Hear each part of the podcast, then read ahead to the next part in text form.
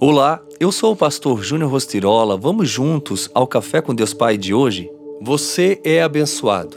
Bendito seja o Deus e Pai do nosso Senhor Jesus Cristo, que nos abençoou com todas as bênçãos espirituais nas regiões celestiais em Cristo.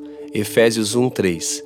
Você já ouviu falar que todas as bênçãos de Jesus para nós foram conquistadas na cruz? Na cruz, Vida e abundância foram conquistadas. Jesus morreu na cruz, libertando-nos da maldição, para que possamos receber as bênçãos do reino. Quando Deus abençoou Abraão, declarando: Eu abençoarei e multiplicarei os seus descendentes. Gênesis 26, 24. Deus o fez dando como garantia seu próprio nome.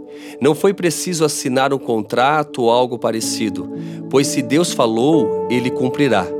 O que poderia ser mais poderoso do que essa promessa?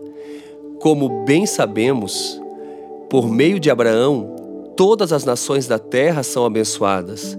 Assim, essa mesma promessa está sobre nós, contando, é claro, que firmemos com o Senhor o mesmo compromisso que Abraão firmou.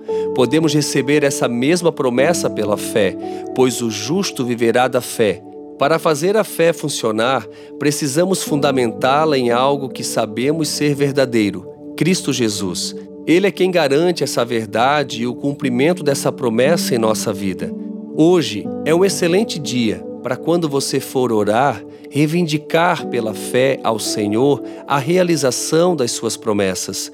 Se você fosse receber uma herança com o seu nome no documento que garante o acesso aos bens, mas não fizesse uso do documento que lhe garantia de fato o direito e a apropriação, de nada adiantaria. Então, acesse as bênçãos do Senhor por meio da fé, pois por intermédio de Jesus Cristo, nosso Senhor, você é abençoado.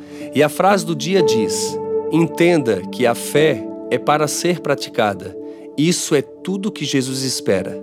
Pense nisso, tenha fé e viva, com certeza, as promessas do Senhor na sua vida. Deus abençoe o seu dia.